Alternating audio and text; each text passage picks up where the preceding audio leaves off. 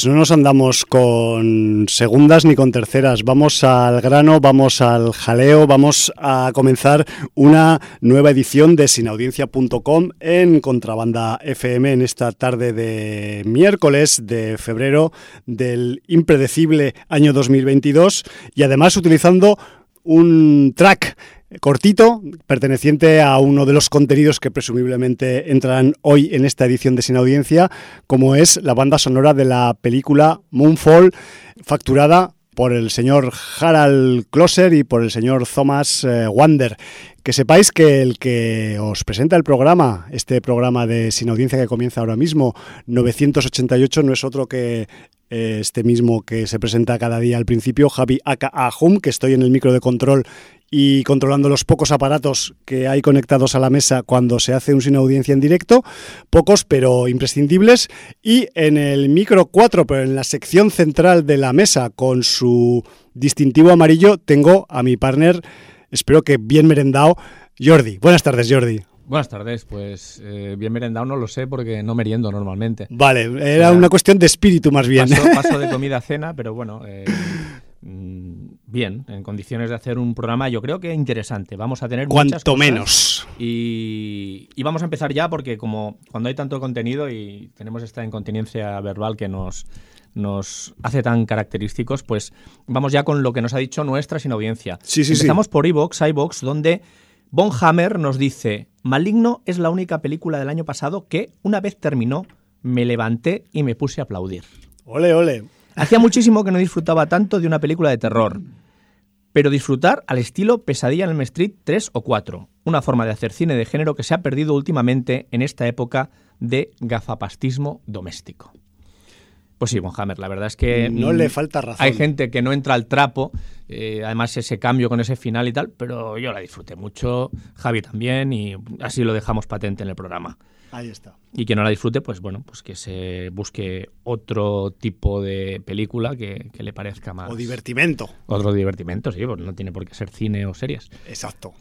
Luego tenemos en el libro de visitas mmm, pues eh, varias entradas. Tenemos por ahí a Baci de Ozono 3, que nos dice Buenas Jordi and Hum o mm, Hum and Jordi. Es y al resto mismo. de sin, sin audiencers. Llevo muchísimo sin pasarme por el libro, que no sin oíros, y cada vez que lo hago, por ser de higo a breva, suelto el tocho. A ver si puedo no espaciarlo tanto. De lo último que he visto, y que puede estar relacionado con la temática del programa, destacaría en cine lo siguiente. Una joven prometedora, que si bien no es de género, bueno, yo creo que tiene un poquito de género, ya hablamos aquí de ella y ciertos elementos sí que tiene. La verdad es que tiene su miga. Me ha parecido un enfoque totalmente diferente y original de una historia de venganza, con muchos tintes de comedia negra y con una Carey Mulligan absolutamente arrebatadora en el papel principal. Y un, y nunca mejor dicho, prometedor debut como directora de Emerald Fennel, con una película en la que eh, lo sórdido de la trama contrasta con el chirriante uso de los colores y en la que el argumento, que quizás no te engancha de golpe por resultar algo ya conocido, te va atrapando conforme avanza y vas viendo el punto de vista y la intención con que todo está conectado, incluyendo algún giro para que sigas pegado a la historia hasta los créditos finales. 8 sobre 10. Toma ya. Como shyamalan- shyamalanista de pro, debo decir que después de ver Tiempo, Old, que aunque no estamos ante una de sus obras magnas, el sello de su director, la forma en que rueda, el ritmo, el tono, todo tiene esa marca inconfundible del cineasta. Es capaz de crear la tensión o el suspense desde lo más básico, y eso se nota en esta última película. En el DB, la historia quizás está sobreexplicada. Hasta en eso, Shyamalan parece homenajear a nuestro querido Hitchcock, como el colofón de Psicosis, por ejemplo. Pero no deja de ser un director único en el sentido de diferente y con un sello muy marcado. 7 sobre 10. Ahí queda. Respecto a Resident Evil Bienvenidos a Raccoon City, mi opinión es que se agradece que se haya intentado ser más fiel a la saga que en la anterior, donde todo era más una película de acción con mucho CGI y luchas que un film de terror. Es verdad que quizá todo es un poco precipitado por momentos y que se condensa prácticamente en hora y media los dos primeros juegos, que podría haber dado más y estar mejor, pero desde luego me ha gustado mucho más el espíritu de esta última y los guiños a los fans del juego que toda la saga anterior, sinceramente. Y también nos dice que ha estado repasando las tres primeras entregas de la saga Kenshin para refrescar y ver las dos películas recientes, que parece ser que es el final de la historia. Y me reafirmo en lo que pensaba. Magníficas desde el punto de vista estético, villanos y en líneas generales contundentes, y en el debe la duración excesivamente alargadas para mi opinión. No me alargo más, otro día hacemos un repaso de las series que destacaría de lo que he visto recientemente. Un abrazo a todas y Valar Morgulis, equipazo de dos y resto de sin. Por aquí tenemos al señor Hallenbeck. Hombre, Hallenbeck, que me suena. Últimamente viene con Guadañica. Eh, sí, es coincidente. Es coincidente, pero bueno, eh, la, guadañica de hoy es una guadaña es fuerte, es fuerte muy importante. y, él ya lo dice de entrada. Esta vez la implacable parca se nos ha llevado a un auténtico genio tan grande como incomprendido. Si eres un sinaudiencero como Dios manda, en el momento de nombrar a Douglas Trumbull, has de ponerte inmediatamente de pie y realizar una reverencia en toda regla. En este caso, lo acaba de hacer Javi, no lo habéis visto, pero Estamos en la radio. En este caso no tenemos a un coleccionista de apariciones, de apariciones en IMDB, ya que prácticamente desde los años 80 ha sido relegado, olvidado e ignorado. Pero sin duda su aportación a la ciencia ficción cinematográfica es una auténtica brutalidad, y sin su aportación a dicho género no sería el que se ha convertido en estos últimos 54 años. Fundamentalmente es conocida su faceta en los efectos eh, visuales, en nada, peliculillas como 2001, La amenaza de Andrómeda, Encuentros en la tercera fase o Blade Runner. En su faceta de director tuvo como prueba inicial Naves Misteriosas, Silent Running, una de esas joyas que descubrí en mi infancia y que aún hoy en día me sigue emocionando cada vez que la vuelvo a ver. Pero con su segundo largometraje, Proyecto Brainstorm, mm, Brainstorm a secas en versión original, en 1983 se vio afectado por la misteriosa muerte de su protagonista, Natalie Wood, cuando todavía no había finalizado sus escenas, con lo cual el producto final no pudo quedar tal y como se diseñó en su momento. Después ha estado prácticamente aislado en, primera fila y se ha dedicado a realizar pruebas y diseñar nuevas maneras de exhibir películas. Os recomiendo un documental que salió hace unos tres años que se titula Land, que os va a dejar alucinados con las ideas revolucionarias que tenía y que desgraciadamente puede que no disfrutemos nunca pues nada, pues este Trumbull Land que lo podréis encontrar, pues no sé si en alguna plataforma o cualquier otra manera de encontrarlo en internet, que para eso ya sois bastante espabiladas. Pues sí. Y luego Chemix nos dice, saludos audienciaros, terminada Yellow Jackets, muy recomendable serie con una historia que te engancha desde el principio, mucha intriga y buenas actuaciones con un trío principal de actrices, Melanie Lixkey, Juliette Lewis y Christina Ricci, que están magníficas y las actrices que hacen de ellas de jóvenes que no lo hacen nada mal. Se desarrolla en dos líneas de tiempo, una en los 90 y otra en el tiempo actual. Además tiene buen desarrollo de personajes y la serie termina con un tremendo cliffhanger que te deja deseando ya la segunda temporada. Nightmare Alley. He visto la de 1947 mm. y esta última de Guillermo del Toro. Ambas me han gustado. Evidentemente el paso del tiempo se nota y la fotografía y la producción de esta última es espectacular, aunque creo que ninguna de las dos películas llegan a ser un sobresaliente, son buenas películas. Nitram, película de la que habló el Hum y que coincido con sus comentarios. El actor Caleb Landry Jones hace un excelente trabajo y la historia, basada en un hecho real, es tremenda. Espeluznante. Y por último, comentar algo que se dijo en el último programa sobre la película de James Wan, Dead Silence, y que yo estoy del lado de los que les gustó bastante a pesar de todos los fallos que pueda tener. De acuerdo. Saludos, pues saludos Chemix. Y, bueno, tenemos, antes de entrar con los estrenos, tenemos un poquito de agendita. Sí, una poca de agenda. Eh, a ver, no es una super agenda porque ya sabéis que eso está por llegar, pero derivado, quienes escuchasteis la, la semana pasada del programa, pues eh, sabéis que en Barcelona se está celebrando estos días por segunda semana consecutiva el certamen de novela negra y literatura de tono oscuro y un poco pulp, como es el certamen BC Negra. Entonces, en BC Negra, aparte de las eh, propuestas eh, más bibliográficas, pues también hay pues algunos complementos en cuanto a proyecciones, que es donde hacemos nosotros hincapié un poco en, lo que hay programado en este certamen y simplemente pues por complementar un poquito esas charlas y mesas redondas que propone BC Negra 2022, que sepáis, sobre todo quienes vivís en Barcelona o cerca de Barcelona, que eh, mañana mismo, jueves 10 de febrero, se va a realizar una proyección de un clásico de 1956 llamado eh, While the City Sleeps, mientras la ciudad duerme, del señor maravilloso y fantabuloso Fritz Lang y una película en la que tenemos pues a Dana Andrews, a Ida Lupino y a George Sanders o Ronda Fleming, entre otros y otras en, este, en esta función de puro eh, ejercicio de cine negro que, no lo he dicho todavía, pues será eh, proyectada en el Centro Cívic del Fort Pienk a partir de las 7 de la tarde de mañana.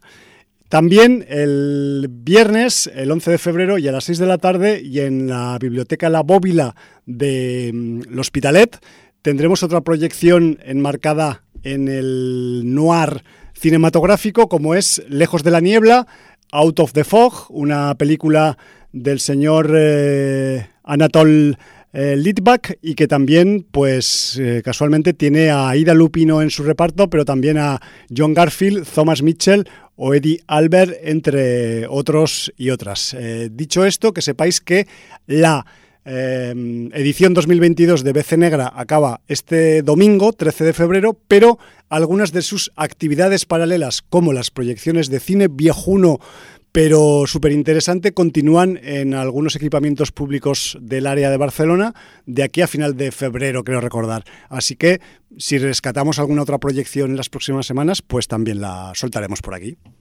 Y esta era un poco la pequeña agenda que tenía. Perfecto, pues vamos con los estrenos, que esta semana, pues el estreno quizá más sin audiencero sea la cinta de acción y aventura basada en el videojuego un charte que lleva el mismo título que el videojuego. Un charte. Y bueno, pues tenemos a Ruben Fleischer dirigiendo la función y un reparto que encabeza Tom Holland, que además eh, vinieron a rodar, estuvieron en Barcelona rodando por diversas localizaciones durante bastante tiempo. No sé si te acuerdas que en, alguna película que hemos visto últimamente en el cine juntos pusieron el tráiler. y salía algún trozo que se veía un poco cosas que parecía que eran Barcelona, ¿no? Sí, sí. Qué fuerte. Eh, bueno, pues eh, Tom Holland que hace el papel de Nathan Drake. Hay gente que dice bueno, que el personaje del videojuego era pues un personaje con algo más de edad, no tan jovencillo, pero bueno. Pero es que piensan en el futuro, para que la saga tenga proyección. Y por el reparto aparece también el señor Mark Wahlberg, el señor Antonio Banderas, Sofía Ali. Y bueno, pues eh, vamos a tener pues una cinta de, acción pura y dura, eh, pues basada en, en los videojuegos.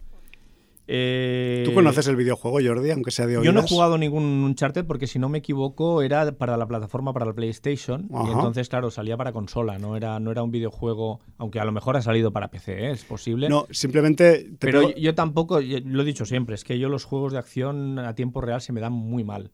O sea, como mucho algún GTA, alguna cosa así, sí que, sí que he jugado, Mafia, pero porque tenían ciertos elementos de rol y de ir modificando y subiendo al personaje, o un modo historia. En cambio, los juegos de acción puro y duro, Tomb Raider, Uncharted, todo esto, no se me ha dado muy bien. Yo Pero es que de rol y si puede ser por turnos, mejor. A mí me suena por la temática de la película y, e imagino que el videojuego también, pues que es como una versión masculina de Tomb Raider, y, en su defecto, como también es deudora Tomb Raider, pues un poco influenciada, pero actualizada del concepto de Indiana Jones un poco. ¿no? Es una mezcla. O sea, creo que el personaje de Uncharted, más que un arqueólogo, es un poco un ladrón. O coleccionista al margen de la ley. Ladrón porque, yo muchas veces supongo que lo que hace es eh, que va a buscar por encargo, ya. teniendo vendida la pieza que va... Reliquias. La reliquia que va a adquirir, ¿no? Entonces, bueno, pues a veces eh, no sé si estarán en museos o estarán en, eh, en alguna isla bajo algún régimen totalitario que la tiene en algún sitio guardada y tiene que, hacerse con la pieza, bueno, lo que sea. Bien, bien. En fin, esta es una de las propuestas. Luego hay otra que es eh, The Royal Game. Es una película que es un thriller, drama thriller, dirigida por eh, Philip Stolz, es una producción alemana. Philip Stolz, que yo recuerdo que se hizo famoso por hacer videoclips. Este hombre hizo multitud de videoclips de Ramstein, de Evanescence, alguno de Fate No More, incluso alguno de Madonna si no me equivoco. Hombre, algunos uh, videoclips de Ramstein merecen de Ramstein dirigió como 5 o 6. ¿eh? Algunos son, son, merecedores de ser proyectados en un festival de cine fantástico. Pues eh, luego creo que hizo una adaptación del médico, pero también de producción alemana y tal. Pero sí, europeo. Mm, yo, yo lo recuerdo de, de, esos mm, videoclips que hacía a finales de los 90, a principios de los 2000. Bueno. Y, y bueno, pues aquí lo que tenemos es una película sobre nazismo eh, que trata sobre los nazis que en el año 38, que Ujú. todavía no, no había empezado la, la Segunda Guerra Mundial, se acaban de anexionar a Austria. Y hay un notario que se llama Josef Bartok que, bueno, mm, sabe que está en peligro. No sé si por ascendencia judía o no, no sé cuál es el motivo. En fin, eh, resulta que efectivamente es detenido por la Gestapo. Es un biopic, ¿eh? o sea que Sí, estamos sí, hablando sí. de hechos reales. Y eh, queda encerrado en un hotel reconvertido en prisión. Y le dicen que solo saldrá de allí si eh, colabora con los nazis. Claro. Entonces él decide mm, que no quiere ceder. Y bueno, pues la soledad empieza a hacer mella en él psicológicamente hasta que encuentra un libro de ajedrez. Hostia. Y el libro de ajedrez hace que la resistencia a, a la que le están, o sea, a, a- a la carga emocional y psicológica que le están sometiendo los nazis, lo, lo convierta en un juego de ajedrez para resistir y no, y no ceder, ¿no? Entonces, bueno, Claro, ahí viene un poco la explicación del título original de la película, que no es de Royal Games, sino eh, algo así como, dicho en alemán, Schach Nobel, Chas Nobel, sí. que será novela de ajedrez, presumiblemente, a Pues pesar de tiene no saber la pinta alemán. porque en, ca- en catalán lo- el ajedrez se llama skax. Exacto, sí. Supongo que la raíz eh, de la palabra alemana es la misma skak. O algo Skak similar, sí, sí, eh, sí. Entonces, eh, supongo que vendrá por ahí. Qué fuerte, catalán germánico. Sí, Bueno, a lo mejor también en Francia se dice de una manera, o sea, se une por ahí. No, en, en Francia, a riesgo de equivocarme, porque no lo practico el francés muy a menudo, es eh, jeu De que, Shakes. que se escribe échecs, escrito en, eh, digamos así, en plan... Bueno, Echex, Skax, Skak. Bueno, Por ahí va, raíz va por ahí el rollo. por ahí va el rollo. En fin, si alguien tiene la raíz y nos puede decir, pues mira, es Sí. una raíz latina, es una Pues- raíz pues griega, es una raíz árabe, lo que sea, pues no- que nos lo diga. Claro, supongo que dependerá de dónde inventaron el juego, que ahora no me acuerdo yo. O sea, estamos aquí en la radio, pero no recuerdo quién Yo inventó te ajedrez, sabría Persia, Turquía, Por eso, en el- algún sitio oriente claro, en me suena, pero claro. En la tierra la de India- Nandor- La India incluso. Yo Sí, creo que La tierra de Nandor. Mesopotamia, yo qué sé si En por fin, ahí. pues si alguien sabe mucho de ajedrez, que nos lo explique en el libro de visitas, que para eso está, o por iBox o por Twitter, cualquier eh, manera de contactar con nosotros Sí, será agradecida. Pues The Royal Game es otra propuesta para este viernes, junto con Uncharted, y yo destacaría una tercera propuesta Vale. que es una película española de ciencia ficción. Entonces, ¿Qué como, me no, dices? como no hay tantas, Eso no pues- existe. Pues sí, una sí, película de es verdad. 2021, no sé si estuvo en festivales. Sí, estuvo, ahora- estuvo. Estuvo, vale. Creo que sí que estuvo. La película se llama Visitante Sí. y está dirigida por Alberto Evangelio, con un reparto que bueno tiene a Jan Cornet, Miguel Fernández, Iria del Río, Sandra Cervera y Pep Ricard, entre otros. Y bueno, pues eh, resulta que es una mujer que está en una crisis en su matrimonio y decide irse a una antigua casa que tiene en el pueblo y para desconectar, ¿no? Entonces, bueno, pues eh, allí empieza a percibir que hay una especie de ente invisible que parece saber muchas cosas de ella. Madre mía.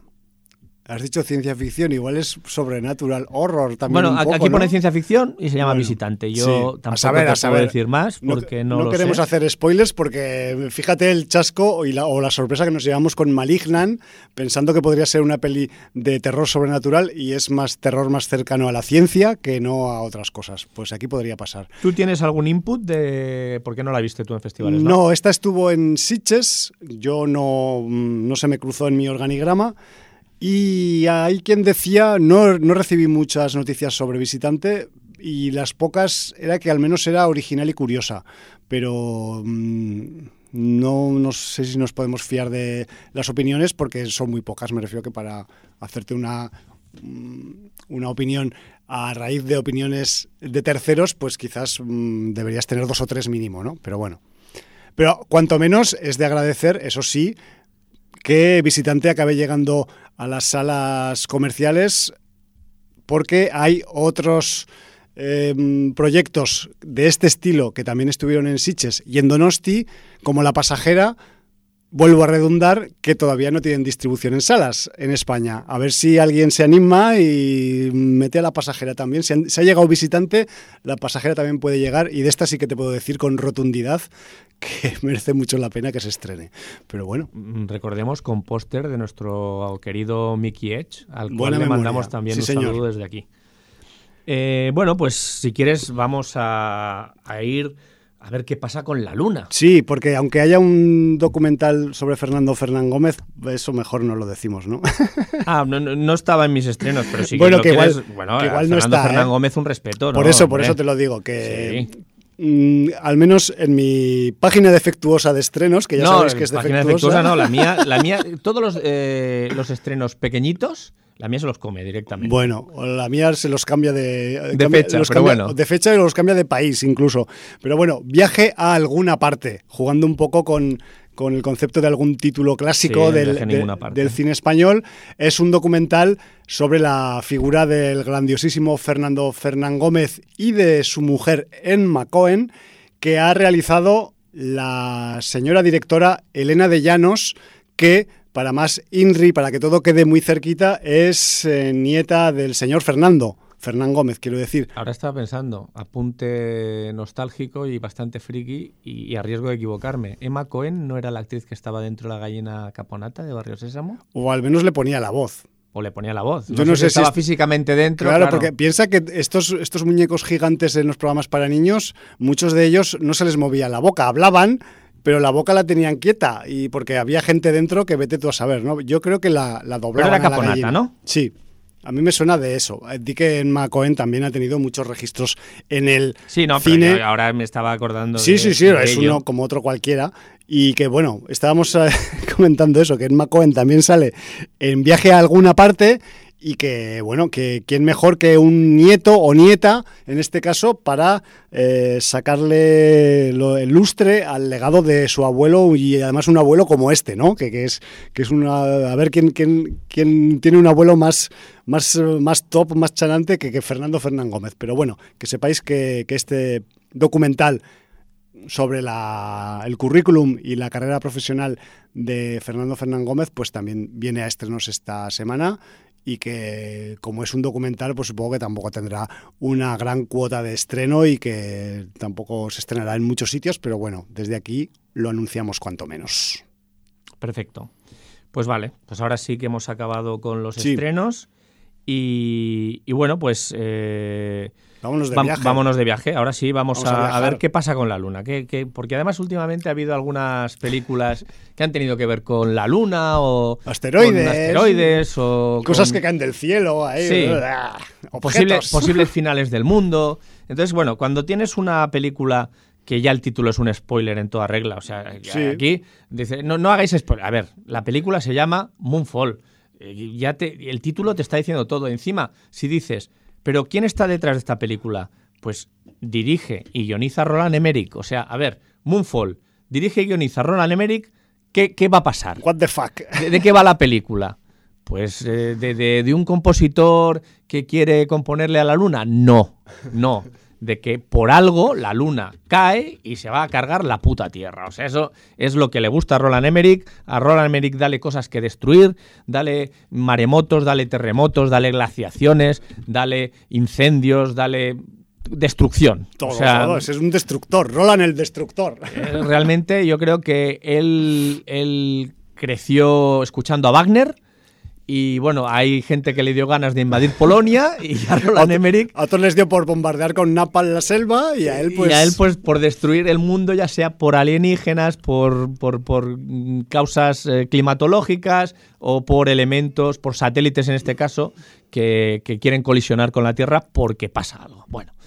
Eh, ¿Qué tenemos aquí con, con Moonfall? Claro, después del spoiler. Después del spoiler. bueno, el spoiler que ya lo ha hecho el título. Pues bueno, pues eh, la sinopsis muy breve. Eh, no se, bueno, no se sabe si al principio de la película pasa algo en una misión eh, de un Endeavour de estos. Sí, un transbordador espacial estadounidense. que bueno, que... Creo que en 2012 es cuando ocurre... 2010 o 2012, bueno, no lo sé. Bueno, al Unos 10 años antes de la película. Al principio de la segunda década del siglo XXI. Correcto.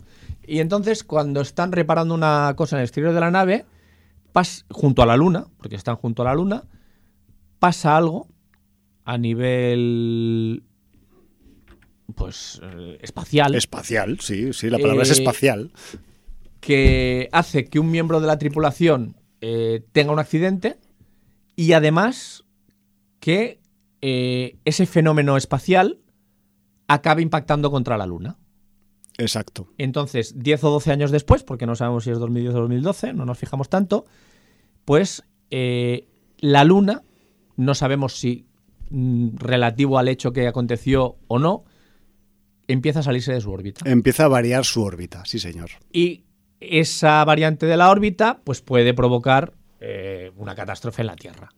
Evidentemente, pues eh, la película va de eso. Eh, Tal cual, o sea, no, os- cual. no os imaginéis otra cosa diferente. Lo que pasa que sí que es verdad que eh, hay que eh, decir que la historia tiene mucho subtexto detrás. Sí, sub- subtexto, la historia, que no el guion, porque el guion Exacto. es sencillito, sencillito. Es, es un guion de Roland Emmerich, o sea, O sea, no os ver, pensáis tampoco aquí en elucubraciones. Roland Emmerich, ¿qué vas a encontrar con Roland Emmerich? Vas a encontrar drama, vas a encontrar sacrificio. Familia. sacrificio, familia, heroísmo, eh, situaciones límite constantes. Todo el rato pone al límite a todos los personajes que van apareciendo.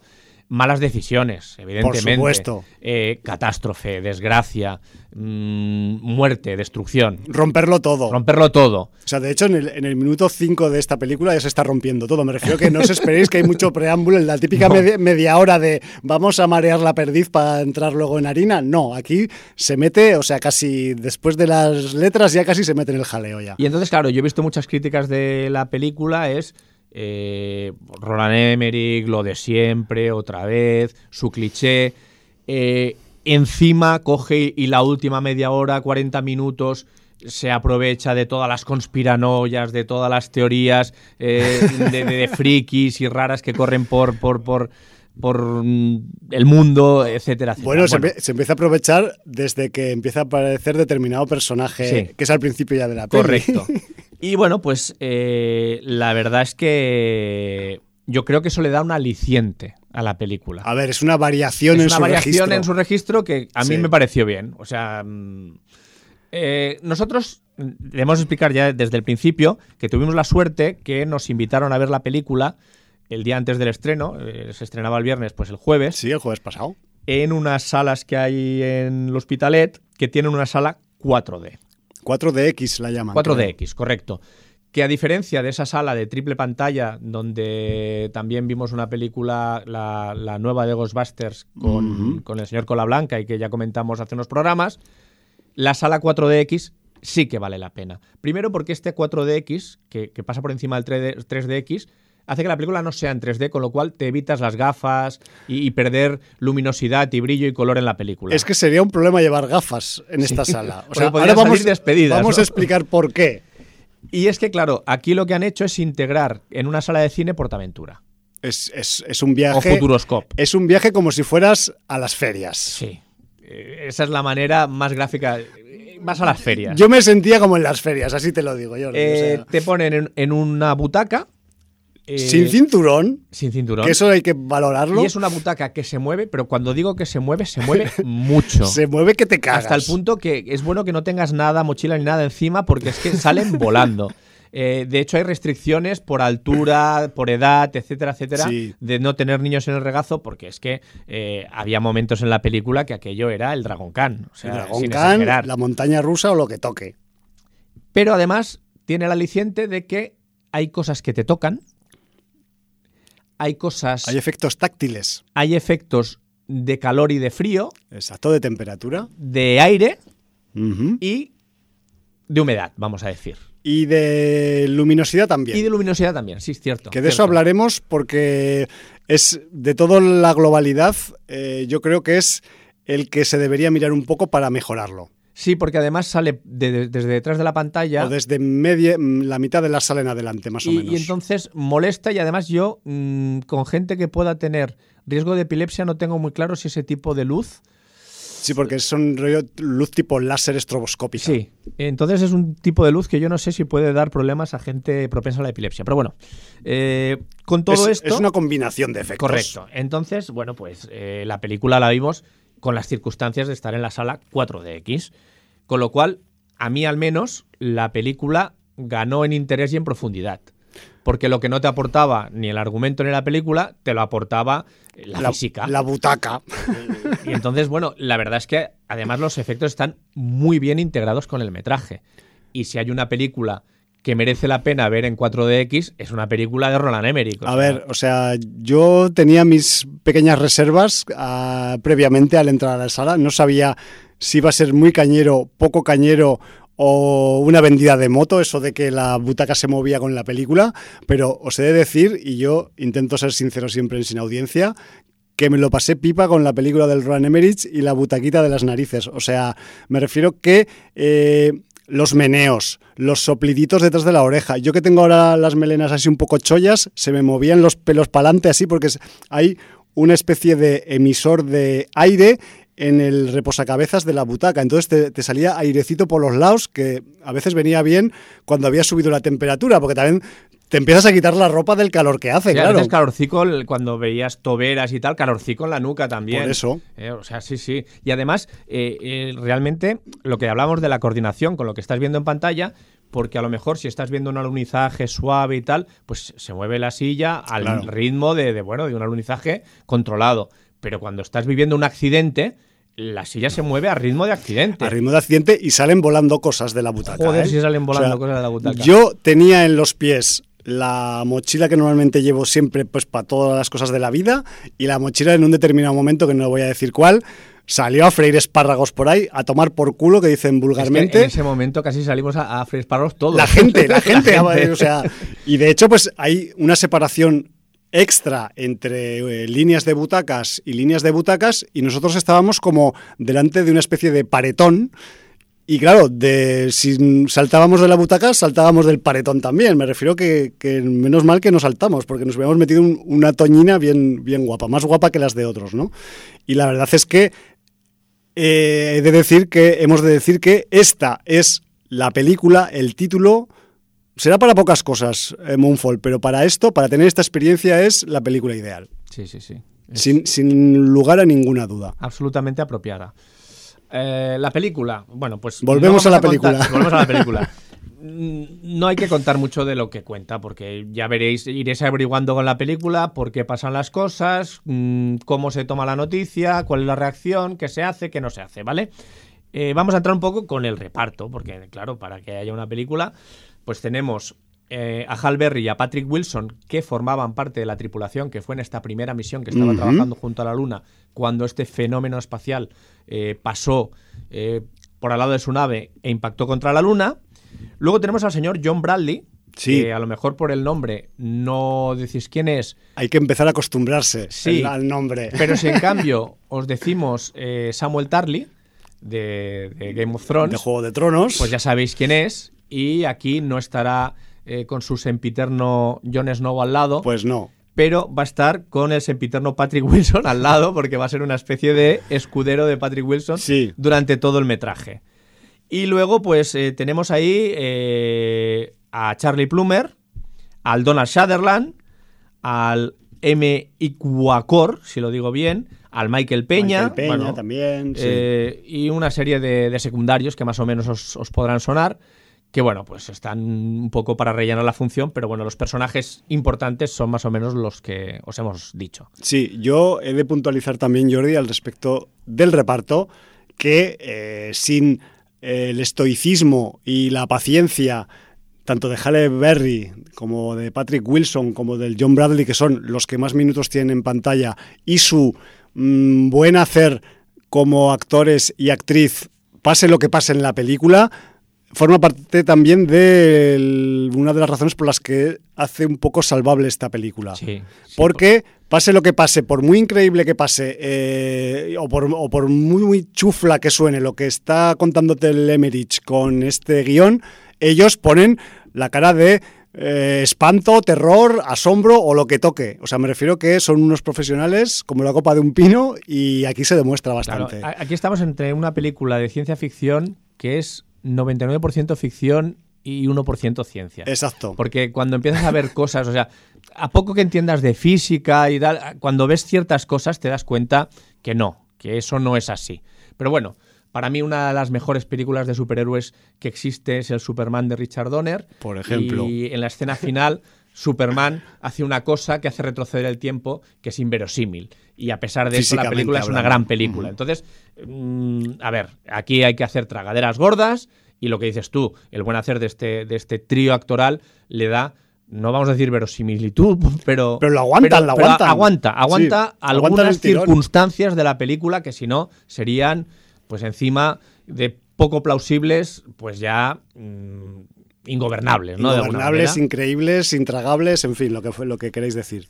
Entonces, bueno, pues sí que es cierto que, bueno, pues eh, al menos el señor Ronald Emmerich, para los papeles principales, pues se ha buscado gente solvente. Sí, sí, sí. Y eso es de agradecer, porque algún secundario ya no es tan solvente. Y por cierto, yo no sé si ha habido mucha prisa, porque ahora no sé eh, la película la, distribuye Lionsgate, pero hay un montón de, estudios metidos en la producción de la película y no sé quién ha doblado la película.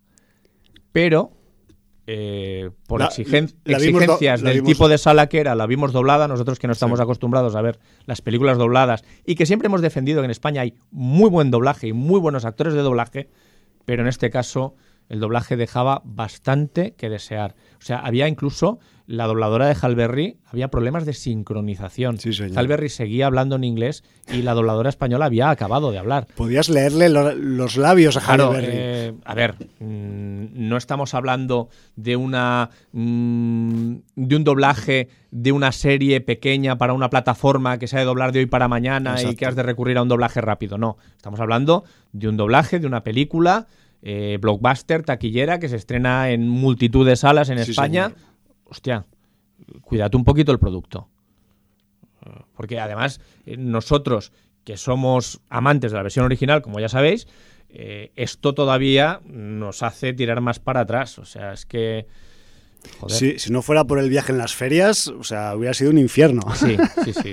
por el doblaje, la verdad. Y además es que además me sabe mal porque es que hay grandes, grandes profesionales del doblaje. Entonces. Sí, pero también hay mucha precariedad en el sector últimamente. Sí, porque, porque pagan mierda y obtienen mierda. Y, porque, hay que correr mucho para llegar a las, a las deadlines y todos los rollos esos. Yo, yo creo que, se, junta, se junta todo y lo que provocan es eso, precariedad en el sector y, que los buenos profesionales no, no puedan hacer bien su trabajo y, que luego pues comercialmente se estrenen películas dobladas de esta manera. Yo desde luego me fui de la película y de la sala con las ganas de escuchar la voz original del militar negro gruñón, porque es un personaje secundario que hay, que es, vamos a decirlo, el ex marido del personaje de Halle Berry. Sí, señor que tiene una cara de mala hostia que flipas, pero claro, el doblaje tampoco le hacía justicia a esa cara de mala hostia y a esa marcialidad militar que tenía este personaje secundario. Eh, ¿Recuerdas cómo se llamaba el actor? ¿Lo tienes por ahí apuntado? Pues no, no lo he buscado. Es, que sabes a quién me recordaba a mí. este actor es más joven, ¿eh? Pero me recordaba un poco al John Amos. John Amos es el actor que hizo de Kunta Quinte de mayor en la serie Raíces. Sí, que tenía pues, la, mandíbula muy cuadrada. Y la nariz muy y, la nariz, eh, no, la nariz eh, para ser negro la tenía un poco afilada. Vale. Pues eh, igual es hijo de o pariente de este tipo, pero bueno, no lo sé. La verdad. A ver si encontramos cómo se llama el actor. Por el camino, porque, porque de hecho habría que buscarlo pues con el, con el apellido Fowler, que es el personaje que hace Halle Berry. Entonces esto, si hacemos una búsqueda de control F, con el texto en la ficha igual nos aparece y todo. No lo sé yo. Este es el John Amos, que ahora ya está. Lo he visto, lo he visto. Pero de joven, eh, pues tenía una retirada este actor. Vale. Pues. Eh, aquí está, haciendo de Kunta Quinte. tal cual. Brutal. Esa foto en blanco y negro con todas las. Eh, pecho al aire, cadenas y chaleco roto. En fin. Bueno, que también más cosas de las que podemos hablar de, de Moonfall os hemos dicho que, hay bastante mm, ficción y poca ciencia, pero realmente la, película más que nos pese, se encuadra y se define muy bien en torno a algunos subgéneros dentro de la ciencia ficción y quizás también hay que habría que valorar pues que aunque sea un producto de ficción Moonfall mm, sabemos que en el mundo hay mucha gente que no utiliza su cerebro que, mm, que se cree que lo que pasa en las películas eh, ocurre en el mundo real.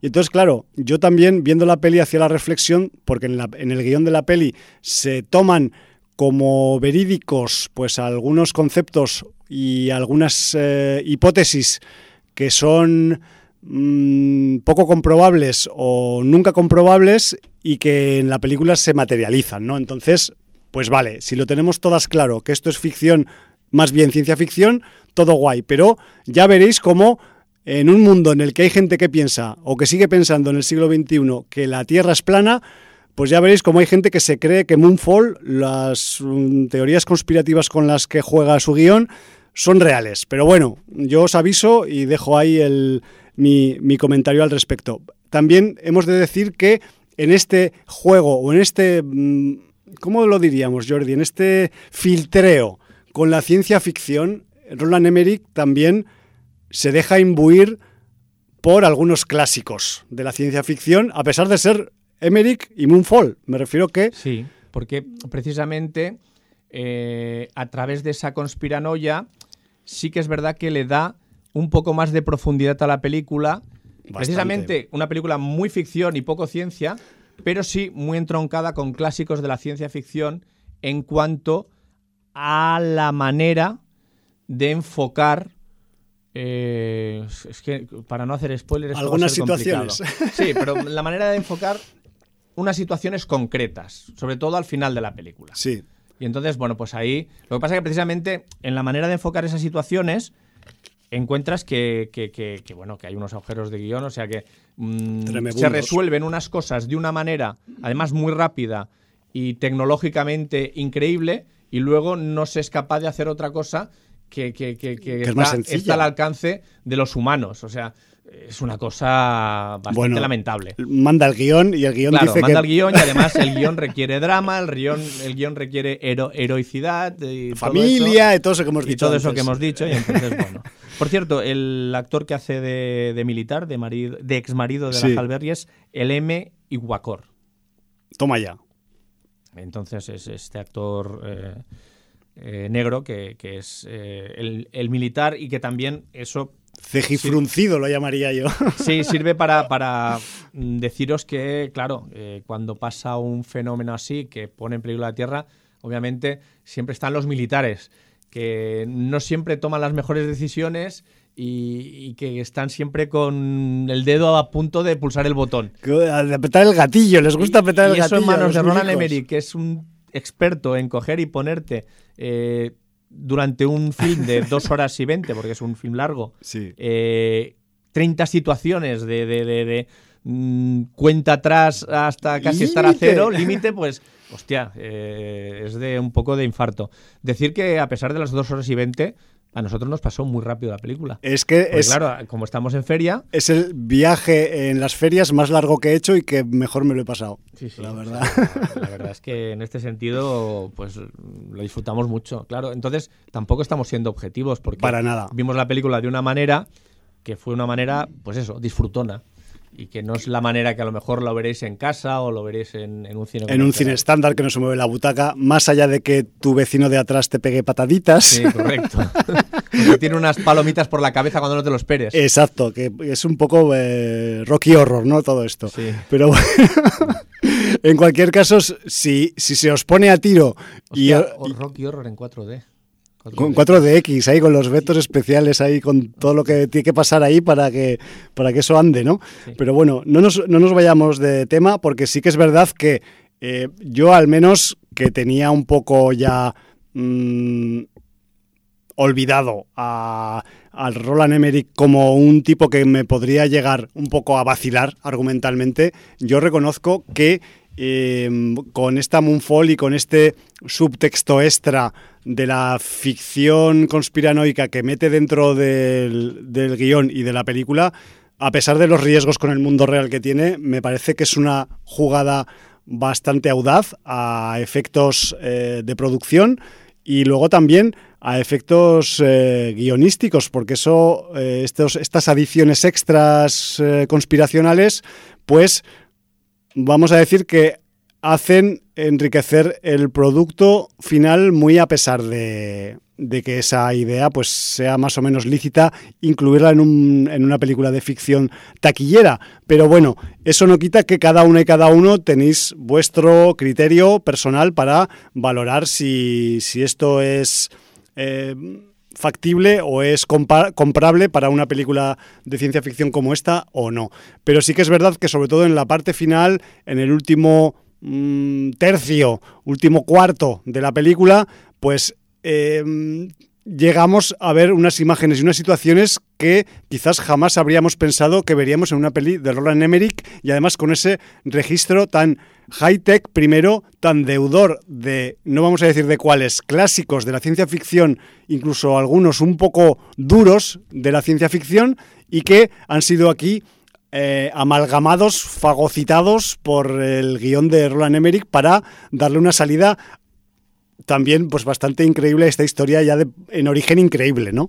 Así que bueno, pues todo acaba siendo increíble pero disfrutable. Entonces yo qué sé. Sí. Tampoco le vamos a dar un premio sin audiencia a la película, pero no, pero nosotros no pero lo, lo hemos, pasado, lo bien. hemos pasado bien. Sí. Y, y Hay que ser decir, sincero. decir que mm, evidentemente muchos efectos, mucha CGI, pero bueno, es una CGI potable. Ya Sí. sabéis que las películas de Emmerich normalmente la CGI cumple. No, y además Cumplidora y está en bien. la, en Porque la- además en el tramo final hay muchísima CGI. ¿eh? En la parte final hay muchos efectos especiales, hay muchos ambientes que requieren una mm, estética especial y creo que la película lo consigue con sus efectos. Otra cosa es al servicio de qué guion están esos efectos, eso es otro rollo ya, ya os lo hemos dicho, pero sí que es un hay un hay un esfuerzo en el diseño de producción y de efectos especiales, sobre todo en la parte del final, que está pues muy majo, la verdad. O sea, y se disfruta y, y te lo, y te lo hace pasar bien, en parte. Entonces, bueno, no sé, hay que decirle también las cosas buenas cuando están bien hechas, ¿no? Y ya está. Pero bueno, que no deja de ser eso, una película del Roland Emmerich, pero mm, yo lo llamaría un Roland Emmerich 2.0, ¿no? Que se ha auto, se ha auto un poco implementado, se ha puesto unas prótesis de, de vibranium y el tío ahora pues es más chanante porque abraza otros conceptos para sus guiones que vete tú a saber de aquí en adelante como esto le salga bien y empiece a tirar de teorías conspirativas para armar guiones, puede armar la Sí, marimorena. yo, yo precisamente eh, he visto una oleada de críticas en Ya. contra de esta evolución. ¿eh? Ya, ya, ya, yo lo sé. Y, y lo que en... Bueno, es un poco lo que le pasó a Malignant con, con, con esa, Con esos sí. 20-25 minutos de, finales de- de- del señor Wan que se salen un poco de, del canon de terror. A ver. Y, y bueno, que yo lo vi como una evolución entretenida y positiva. O sea, a, a mí me gustó. Y hay gente que no lo ha soportado. Ya. Yo es que me estoy imaginando a, a gente que, que es partidaria o que, se, o que se cree esa teoría conspirativa en concreto de la que hablan en la película, que viendo esta película se va, se va a tocar.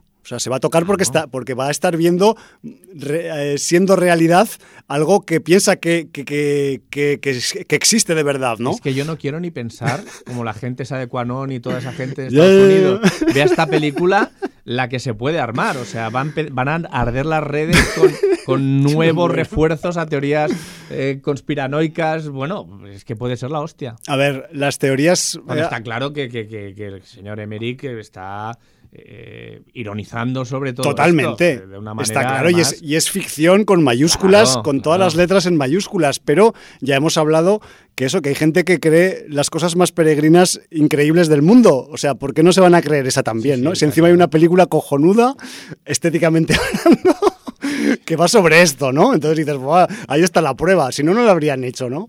Han ido a hacerla al sitio porque así se puede grabar cómo es por dentro y cómo es por fuera. Y así pues han, han podido reflejarla, ¿no? Pero bueno, son reflexiones en torno a pelis, pues eso, que es, en teoría mm, no íbamos a dar un duro por esta en concreto y mira, el rato que llevamos hablando de ella, ¿no?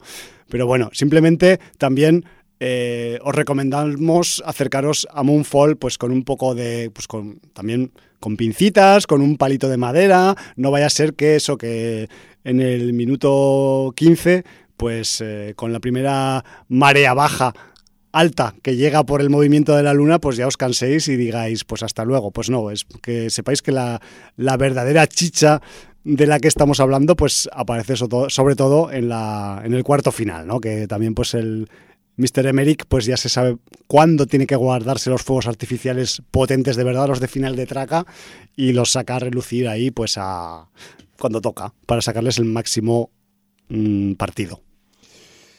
Como colofón, eh, ¿recomenda, ¿recomendarías eh, ver la película a la sin audiencia?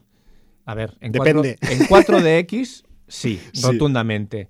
Sin 4DX, hostia, es, es Emmerich con todos sus clichés, con, con, con ese guion absolutamente nimio, eh, con todo, todo, con niños, familia, heroicidad, sacrificio, es Chungos lo mismo que de se siempre, aprovechan. con sí. ese mm, cambio final 2.0 de esa conspiranoia de los últimos 25-30 minutos y, hostia, mm, bueno, sí, lo, lo podéis ver, pero, hostia, eh, tiene su parte de que es muy larga y encima, pues, eh, la verdad es que es una película de cinco raspaillo y por los efectos, ¿eh?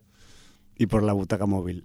No, eso, es, eso lo, lo, incrementa, coño. Con el 4DX yo le doy un notable, yo me lo pasé muy bien. Yo lo pasé pipa, debo reconocerlo y, y ya lo hemos dicho al principio, lo decimos al final, nuestra opinión siempre es subjetiva, pero esta es más subjetiva que ninguna de Sí, las que hemos emitido aquí. Claro, aquí el condicionante de cómo vimos la película es que, claro, eh, cambia completamente Pues sí. eh, la percepción que tengas de la misma. Pero bueno, quizás pues es eh, una película limitadita. le damos una recomendación a la experiencia y al visionado pues con... Con reservas. Con reservas y con comillas. Con comillas, sí. ¿Vale? O sea, tampoco que vamos aquí ahora a hacerle ganar un Oscar al Roland Emmerich que no sea de efectos especiales. bueno, pues si te parece, ¿lo dejamos aquí o qué? Porque si no, Sí, nos, lo dejamos aquí. lo nos dejamos vamos aquí. a comer, si no, minutajes de programa y esos rollos. Y bueno, yo antes de entrar con otra cosa, otra película, otra serie que hayamos podido ver, yo quería dejar por aquí un, rápidamente una nota de actualidad que ya la debería haber pasado hace dos o tres semanas, porque ya está funcionando desde final de enero, si mal no recuerdo, y es que ya podéis votar no, los premios sin audiencia de oro son al final del año, no al principio. Pero hay otros eh, medios de comunicación que sí que hacen sus votaciones anuales al principio del año para votarlo del año anterior. Es el caso de la revista y ahora también magazine web eh, mítica estadounidense Fangoria. No hablo del grupo musical, hablo de la revista. El grupo musical se copió de la revista, pero bueno, eso es otra historia.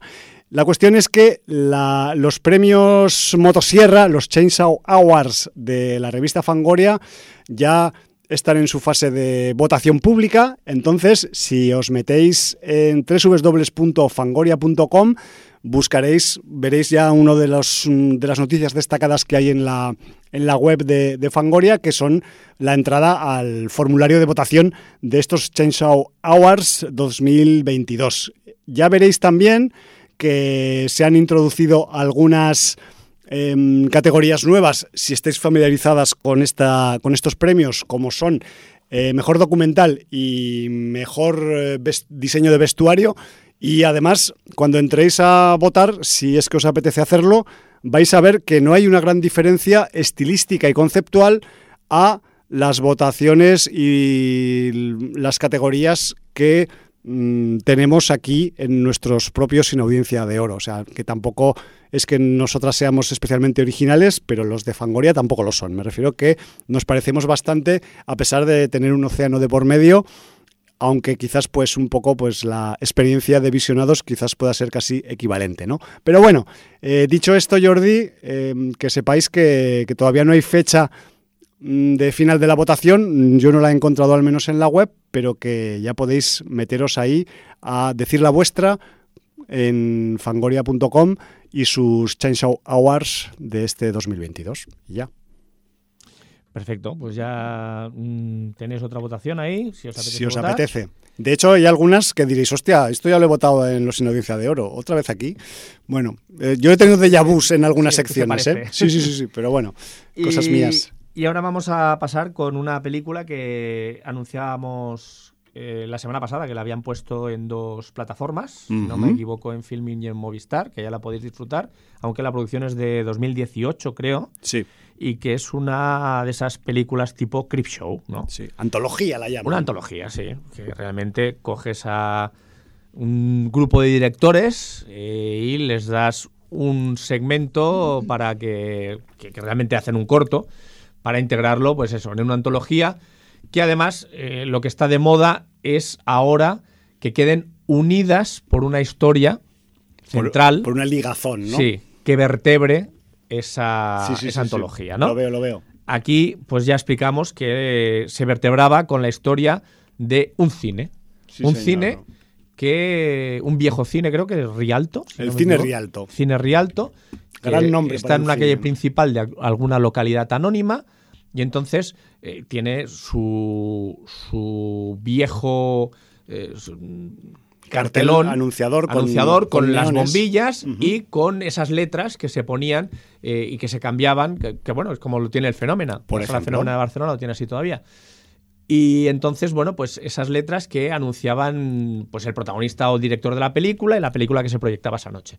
Entonces, bueno, ¿qué es lo que nos llama la atención de ese Rialto? Pues que esa marquesina, que no era la palabra que no me salía antes, esa marquesina, eh, cuando una persona pasa por la calle, a lo mejor cuando esa persona se fija, se da cuenta de que es la o el protagonista de la película que están dando en el Rialto. Un cine en principio abandonado y que no, no tendría que estar dando ninguna programación.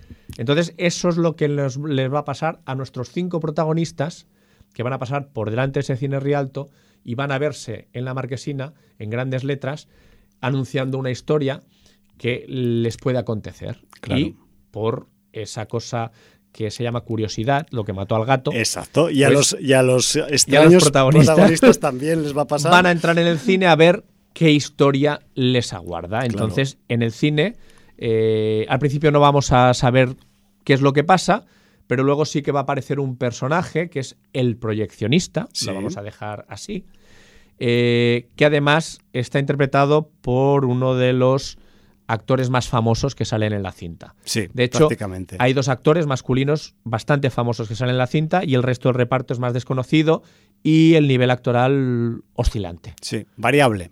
Variable. El- son cinco historias, aparte de la historia de- del cine y el proyeccionista que liga todas, Sí, señor. eh, dirigidas por el señor Mike Garris, Joe Dante, David Slade, Ryuei Kitamura y Alejandro Brugués. O sea que quiero decir que los nombres están bastante bien Hay un cierto nivel. cierto nivel. Entonces, bueno, pues eh, vamos a irlas relatando en orden. Si te parece, yo expongo cómo se llama cada fragmento y Sí. opinamos Y sobre le- lo que nos ha parecido. Y le damos caña, sí, porque además, eh, si algo tiene esta antología, que, que se podría considerar también eh, cine de género dentro del cine, porque como transcurre todo en un cine, pues eh, vamos a tener reminiscencias a algunas películas o algunos títulos que cuya trama ocurre en un cine y no me quiero acordar solo de Demons, pero me refiero que en, Hombre- en un hombre lobo americano en Londres también hay una escena muy mítica en un cine. Me refiero que mm, nos van a nos van a retrotraer estas historias Adem- a Además, es muy curioso porque la escena de Demons del cine. Aquí que todo pasa en un cine, pero que las historias no pasan en un cine, sino pasan en la fuera, pantalla, sí. sino que se ven en la pantalla, pero mm, pasan fuera. Hay una escena en una iglesia que es muy Demons. Es, es- es- bueno, es que eh, de, esa, de ese segmento en el que aparece esa escena hay muchas cosas de Demons, Sí. no solo eso. Bueno, ahora, ahora Lo vamos, vamos a hablar, centrarnos vamos y vamos a ir por orden, ¿no? Sí, señor. Eh, entonces, bueno, la primera historia se llama The Thing in the Woods. Es la historia de Alejandro Brugués, que es el director de Juan de los Muertos. Exactamente. Eh, ya hace algunos años triunfó en festivales. Y, y bueno, pues eh, aquí podríamos decir que tenemos en lo que en principio puede parecer un slasher. Sí, un slasher y es un segmento que podría redefinir lo que es un slasher. Sí, porque además es un slasher con girito final. Eso, y además un giro que, que implica, pues. Muchas cosas. Cambios, cambios, y Cambios, cambios. Sí, sí. no vamos a decir de cuántas cosas significan Entonces, cambios. bueno, vamos a llamarlo el slasher de la máscara de soldador. Sí, porque de hecho hay un personaje en este segmento que es The Plumber, ¿no? El soldador. Que es un señor que mm, va corriendo por el bosque a unos jóvenes que han ido de fin de semana y se los va zumbando. Zumbando en el sentido violento de la cuestión, matándolos. Sí, no en el sentido sexual. No, no haciendo sexo con ellos. Entonces, eh, pues es una, mm, un, un registro. Ya conocéis a Brugués, o sea, siempre hay un, el tono humor negro, negrísimo, pues eh, siempre ver, es el es marca de su más casa. divertido. más Es, divertido. es el, es el- la, de la hecho, escena de los cuchillicos en la pared. hostia. Tal cual. Y, no, y, y además, eh, Brugués en el guion pues juega también a desmontar estereotipos. Porque pues, si en un slasher tiene que pasar A, pues yo ahora hago que pase Z. Porque, porque yo lo soy el guionista y punto, ¿no? Y ya Sí, está. además el final es completamente girarlo todo. Sí, no, es darle, Darle pues, la vuelta. darle una patada al guion y decir, venga, ala, a ver quién, quién agarra esta. Sí, sí, Porque de hecho, con semejante eh, giro que tiene el segmento de Brugués, se podría hacer otro segmento diferente, tal cual. Pero Sí. bueno, es lo que tiene a ver, pues a veces esos cócteles de conceptos, ¿no? Porque es, es algo que, que tiene este segmento de la cosa del, en el bosque, ¿no? Y, y bueno, pues que es bastante mm, subidito de violencia, es un slasher evidentemente y no se corta nada. Eh, los eh, elementos que tienen que ser pasados por la picadora, pues eh, se les pasa con mucho gusto a todos, que eso también es un componente de slasher bastante mm, importante. Eh, víctimas odiosas, quería decir, pero bueno, eh, es así como lo he dicho. Y, y joder, que, que el toque de originalidad con el giro y la mezcla de conceptos, pues la hace una historia, pues que te hace empezar la antología con buen humor. Ya Sí. veremos a ver cómo la acabas. Sí, lo que pasa es que también es verdad que deja el listón alto. Entonces luego hay otros capítulos que a lo mejor Es que, a tampoco ver, están a la altura. si empezamos a comparar, seguramente eh, la, la opinión va a ser un poco, eh, va a ir en altibajos, en toboganes. Si los comparamos eh, individualmente, pues yo diría que incluso la mayoría son interesantes de los cinco. Sí, yo, yo- yo diría que cuatro de los cinco son interesantes. Sí. Porque hay, hay uno que a mí me ha decepcionado y es una pena porque además es un director al que le tengo muchísimo aprecio. Pues y- me parece y- que coincidimos en eso, Majo. Y, además, porque el, el- lo que es. eh, bueno, ya llegaremos. Ya llegaremos Sí, no, porque no igual- quiero adelantar porque estoy saltándome el orden y no- no igual, igual llegamos pronto, no lo Sí. sé. Luego tenemos Mirari. Mirari es el, el segmento de Joe Dante, Sí. no necesita presentación. Y entonces, bueno, pues aquí tenemos a, a una chica que está saliendo con un pijo, porque Sí. no se me ocurre otra manera de definirlo. Un pijo de Palm Beach. o Y, de y la chica, eh, bueno, tuvo un accidente y tiene unas cicatrices en la mejilla. La chica es bastante guapa, o sea, no.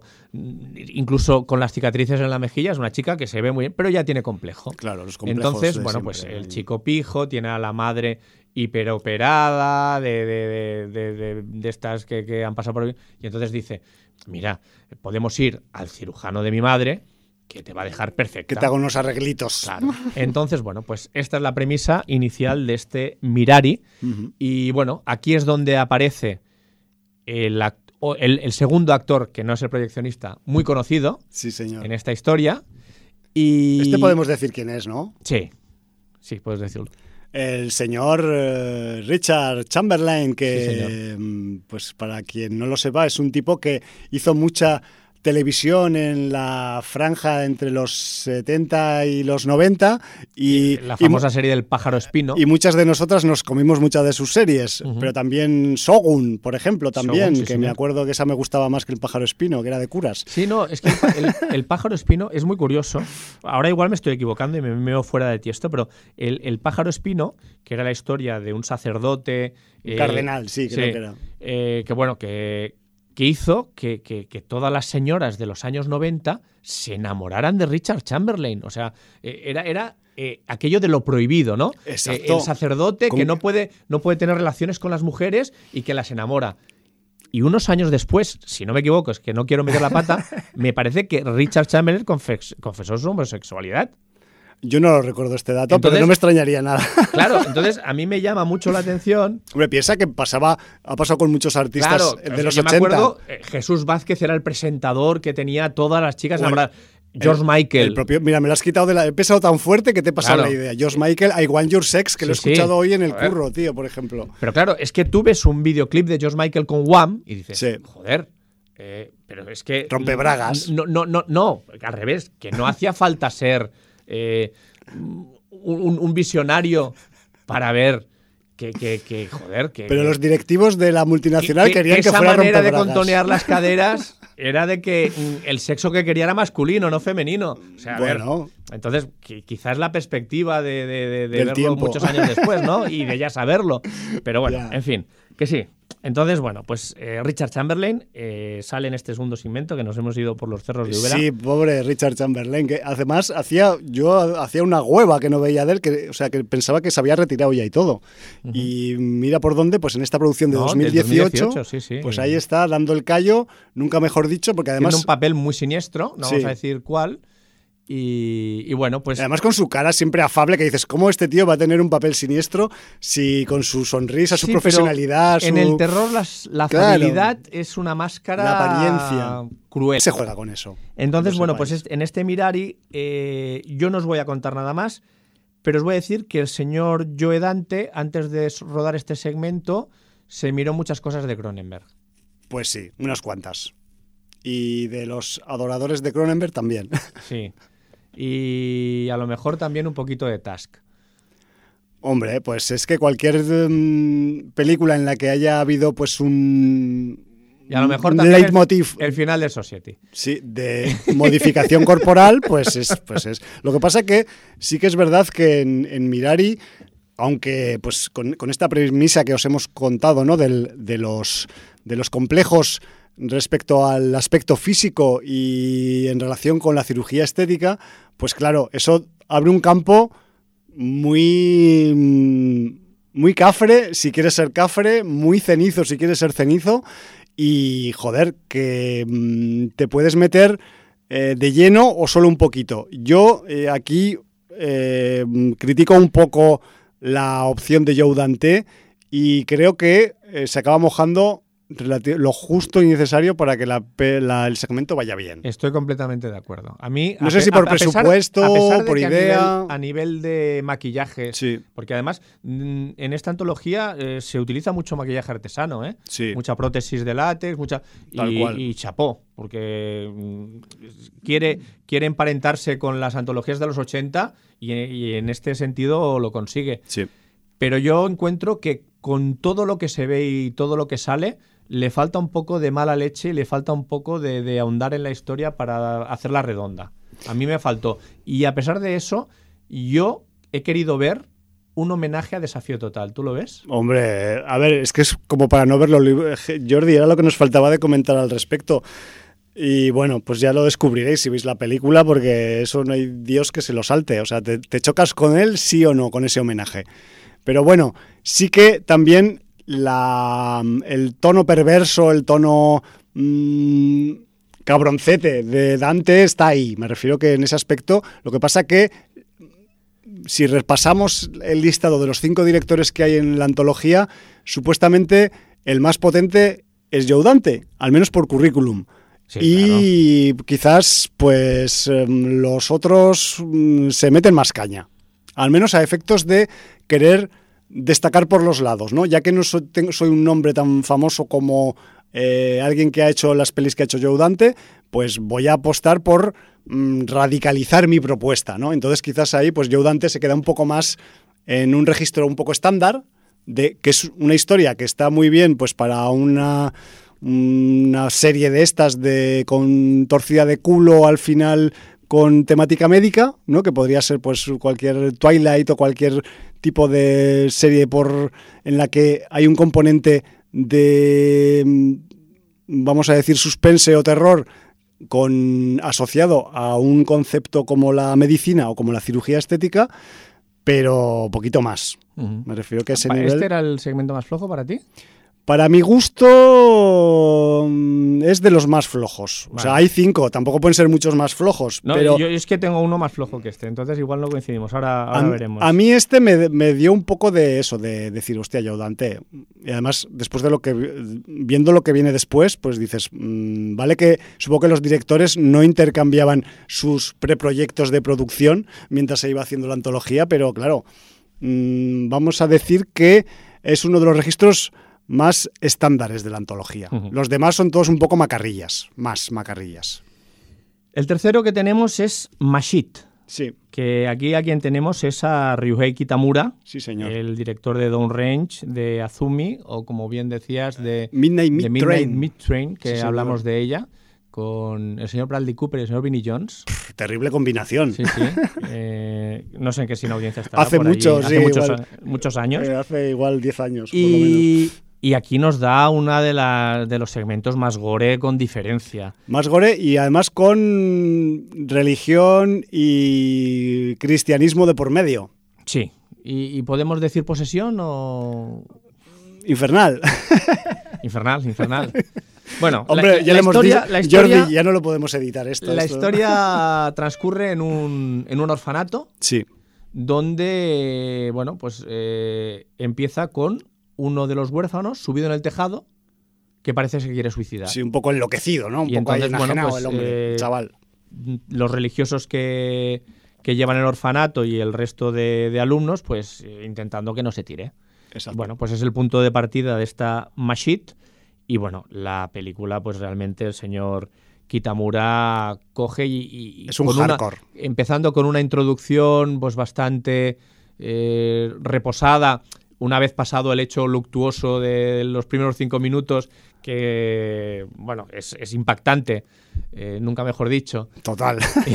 Lo fucking. Luego hay un poco de historia así un poco contemplativa, pero cuando llegas al tercio final del corto, bueno, el corto, el segmento, te encuentras pues eso, Desfase. despiporre, o sea, Desfase. es el segmento que queríamos emparentar con Demons y- Exacto. Y, bueno, pues eh, realmente eh, yo me lo pasé muy bien. Yo- A ver, quien, quien no haya visto esta antología o concretamente este segmento, o sea, no sabe lo que se está perdiendo. Mm, A ver, eh, todos los segmentos son interesantes, uno por unas razones, otro por otras, pero es que el de Kitamura es eh, como que eh, va a romper conceptos, va a romper conceptos, va a traspasar líneas.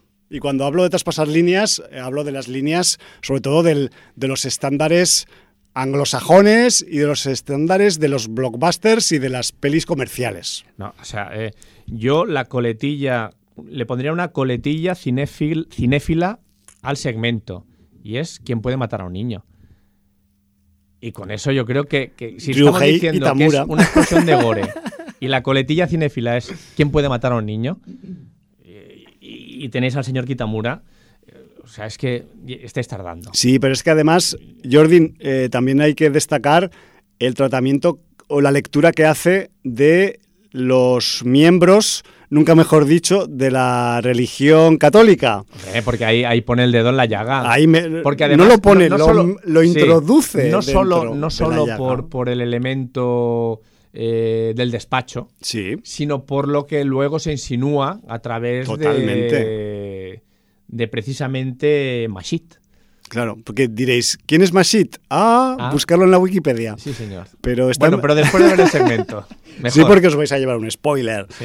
Y además, pues eso, luego pues esas cosas que pasan en este orfanato de cariz cristiano, pues tienen un, realmente pues unas una justificación para lo que ocurre en la historia. Me refiero que en ese aspecto el guion da una respuesta a ese misterio de por qué esto está pasando en este, en este sitio y- Concretamente, sí, y, y a raíz de qué, ¿no? Entonces, que sepáis que a ese nivel pues queda también eh, cerradito el rollo y parecido a otros finales que tienen el resto de, de los segmentos, que eso hay que decirlo también a nivel general, los cierres eh, en esta antología de Neymar Cinema son todos cierres un poco para joderte.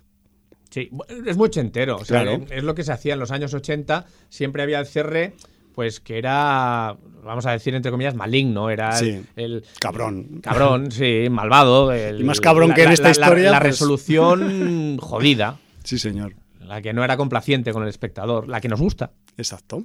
Pero bueno, que sepáis que, que en este segmento de Masit, pues vais a ver transgresión, vais a ver eh, sangre por un tubo, vais a ver. Es un pequeño spoiler. ¡Decapitaciones! A ver si así os animáis a ver eh, al menos este segmento, verlos todos, pero este especialmente.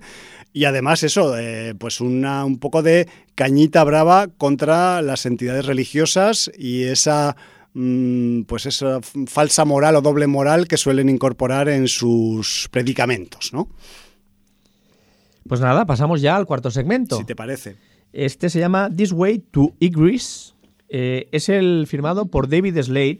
Sorpresa, Yo, por yo al. David Slade le tengo muchísimo cariño porque Sí. es el autor de Hard Candy o 30 días de, de noche o de De oscuridad. oscuridad, sí. Y, y le, vamos, le perdonaremos que se metió en la saga de los vampiros Sí, fosforitos, sí, pero no, bueno, no quería ni nombrarlo porque hizo creo que la tercera de Crepúsculo, pero dicen que es la mejor. Ah. posiblemente, No porque Me lo he inventado, ¿eh? Pero, curiosamente es para mí el peor segmento de la De la antología. antología. Y, y te voy a explicar por qué. Sí, explícamelo. Y- Porque ese, digamos, también vamos a decir que es el capítulo más raro. Eh, Es que ese es el problema que tiene, eh, que es el problema de historia, el problema de guion. Está muy mal explicado y de alguna manera es está rodado en blanco y negro, Sí, es, único es el blanco y negro. capítulo en blanco y negro. Y a nivel de diseño de producción, de fotografía, de ambientación, de maquillaje, de elementos que componen el fragmento, es de los más brillantes. Sí. Y luego la historia cojea por todos lados. Es una historia que yo no sé si ha tenido algún problema de, de producción, eh, no tiene humor, eh, tiene tensión pero poca. eh, No, yo, yo no, no acabé de entrar. O sea, la historia y el final me parecen, pues no sé si decir aburridos, inconsecuentes, no sé, deslavazado. Yo creo, o sea, y con esto te voy a contrapesar un poco porque no voy a decir que es la peor historia This Way to Igres, porque creo que para mi gusto es más floja Mirari, pero eh, ya te digo, estamos ya en la parte de la subjetividad individual. Pero lo que le pasa a este segmento de, David Slade es que igual no quedan muy claros algunos conceptos de lo que está pasando en la película luego acabas informándote o acabas revisando el capítulo incluso con un poco más de calma o otro día o tal. Y yo me he dado cuenta, porque yo esta peli ya la vi en festivales y la he revisionado pues para traerla aquí eh, pues un poco más mm, reciente en el, en el recuerdo, mi mala memoria es ya conocida. Y en el primer visionado que tuve de este segmento, yo pensaba bastante como tú y, y me he visto reflejado en todo esto que acabas de decir, pero el otro día que le pegué otra vez al play dije, qué hijo de puta, ¿por qué me tuve que equivocar pensando en que quizás esto era eh, una cosa cuando es otra diferente, es, es más profundo de lo que parece. Lo que ocurre con, con este segmento de, de This Way to Igres es que es una historia de, de esas que tienen mm, capas de cebolla. Me refiero que la, vamos a decir un par de líneas del argumento. Una señora de mediana edad llega con sus dos hijos al médico porque, pues porque se ha visto que mm, no se encuentra bien a nivel psicológico, por decirlo de alguna forma, y va al médico a que le diga qué le pasa porque mm, pues tiene entendido que cuando le, le dan esas sensaciones de falsa seguridad o de inseguridad, mm, tiene que acudir a un especialista, ¿no? Y ahí empieza una historia que al principio, todo esto en blanco y negro, es súper cotidiana y súper del día a día, y se empieza a girar, se empieza a girar, se empieza a torsionar, primero con una estética, segundo con una respuesta de un personaje determinado, tercero cuando acaba entrando en la consulta del médico y le cuenta qué es lo que le está pasando, hasta que tú como espectador te acabas dando cuenta que es que ahí se está cociendo algo que sobrepasa lo que nos están enseñando en pantalla. Y no quiero entrar en detalles porque la gracia es un Sí, poco... lo que pasa que yo, yo eh, porque además eh, mm, creo que el corto te plantea una dicotomía, en el sentido que te puede dar a elegir si lo que pasa es una cosa o lo que pasa es lo que está en otro lado. Sí. Entonces, eh, Va un poco por ahí el rollo. yo a pesar de eso no lo compro. O sea, que Bueno. quiero decir que en el sentido, yo creo que no me hace falta un revisionado, la vi anoche. Y, y a pesar de, de- de que puede tener capas, mm, no está bien explicado, ni, ni- ni encuentro que, que se sepa llevar eh, de alguna manera el interés del espectador, siendo un segmento corto, porque creo que es el más corto de los cinco, Sí, fácil. eh, a un suspense. No, no se crea suspense, a mi modo de ver. Se y crea bueno, desconcierto. Sí, desconcierto sí, y, y la resolución para mí es anodina. Mm, No sé. Es- el- a mí es el segmento que menos me ha llamado la atención. Sí, a mí y que- ya te lo digo, siendo el David Slade un, un director al que tengo solvente. mucho aprecio. Sí, a ver, yo eh, también lo que me gusta, aparte de la estética, tú ya lo has dicho, ¿no? Sí, Que- no, que en, en ese- en que el qui- apartado técnico y de estética la- es, es brutal. la cuestión, digamos, que te entra por los ojos, al final, también aquí en este capítulo hay una especie de mezcla de subgéneros. Lo que pasa que aquí nos tenemos que remangar, a pesar de que es una antología de terror, aquí hay elementos de ciencia ficción. Sí. Entonces, a mí lo que me Hombre, es que, hace es que- lo que me hace un poco eh, dar un salto hacia arriba con este capítulo es los elementos de ciencia ficción. Claro, y, no- es y que- no- es que- y estoy rodeando para no dar spoilers. No, ¿eh? porque es que aquí a mí me, entro- me entroncaría con una saga de la, de, de la que hablamos de una película recientemente. Bueno, de la, de la percepción de la realidad, ¿no? Pero, pero es precisamente esa dicotomía, si lo que pasa es lo que está pasando o lo que podría pasar. Pero yo subiría la apuesta y llegaría a decir que incluso hay una posible tercera opción. Dentro, pero claro, no podemos hablarlo en micro Bueno, porque, vale. porque no se puede. Pero que me refiero que. A mí ya no me ha dado que, para que- tanto. que el, ¿eh? que el desdoble, digamos, de la idea del final, de, de ese final también un poco, eh, cuanto menos sorprendente es. O sea, otra cosa es que nos Sí, guste yo más o menos. sorprendente es abrupto. Yo ni siquiera sorprendente. Ya, abrupto. abrupto como lo que ocurre en la última escena, evidentemente. Correcto. Pero que, que sí que... Pero abrupto, pero esperado. Para mí no es sorprendente. Sorprendente es que me sorprenda. Yo lo esperaba. O sea, de- desde el momento que pasa lo de los lavabos, Ya. que ella busca en el bolso, el final yo lo tenía claro. Pues yo no lo tenía Por eso tanto... lo veo abrupto, pero no sorprendente. Vale, pues para mí sí que me pareció sorprendente, porque pensaba que la acción de la última escena iba a ir para, en otra dirección, Ya. ¿vale? En cualquier Pero eso caso... hubiera sido lo fácil. Pero es que además, no sé si te acuerdas, Sí. no sé si te Debate, acuerdas debate. de la escena en el patio de butacas Sí. posterior. Porque Sí, ahí sí, se claro, claro. Ahí se produce. Sí, sí, sí, sí, es verdad, tienes toda la razón ahí. No, ahí, ahí sí que te tengo que dar la amigo, razón porque- amigo. Pero claro, la cuestión es que... Hostia, eh, ahora estamos súper crípticos. La gente que no ha visto dirá, la película está diciendo, voy ¿qué dicen esto? Apago el puto ¿Qué- podcast, que es que esto, ¿no? esto de que no sé de qué No, están hablando. ahora ya. lo tendrán que ver, coño. Exacto, no. Simplemente, Perdón. para, para resumir, eh, estamos teniendo un debate en directo sobre el capítulo de David Slade en Neymar Cinema. Es quizás el capítulo que reúnen pues menos opiniones eh, del mismo lado y por eso pues un poco estamos aquí representando esa, esa divergencia, ¿no? Con los otros igual tenemos un poco más de, o la gente tiene un poco más de eh, opinión en común, pero con este pues siempre hay eso. Bueno, al menos, al menos genera debate. Con lo Sí. cual ya, ya está bien. Exacto.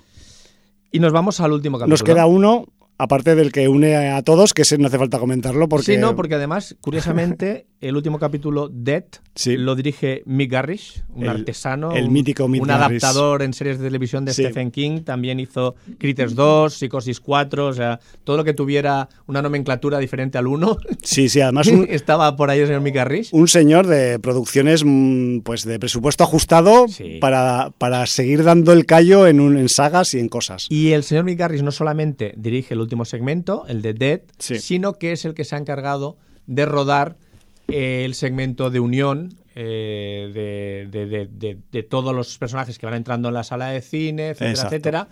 Eh, también lo ha dirigido el señor Mick Garris. ¿Qué tenemos en Dead? Pues es la... Muertos. Muertos, sí señor. Pues es la historia de un chaval que es concertista de piano y va a dar un concierto, vienen sus padres a verlo y cuando salen eh, del concierto y van a coger el coche, un atracador les quiere robar el coche.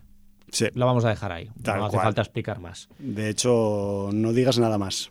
A ver, Porque las, las sinopsis que estoy leyendo yo sí, aquí sí, en el internet destrozan el se, segmento. se les va la olla, vamos. A ver, eh, es un segmento Shepse. ¿Por qué? A ver, es un segmento de... Es de Mick Garris. Sí, eh, a ver, se puede decir, esto es un pequeño spoiler, pero se puede decir que tiene algo del sexto sentido, Bueno, tiene de, y de unas cuantas cositas más. ¿vale? Y se puede decir también que tiene mm, elementos de de que te persigue un serial, no, no un serial killer, porque no es un serial killer, cuando te persigue a alguien. Un enemigo. Un enemigo. Sí. Cuando te persigue un enemigo.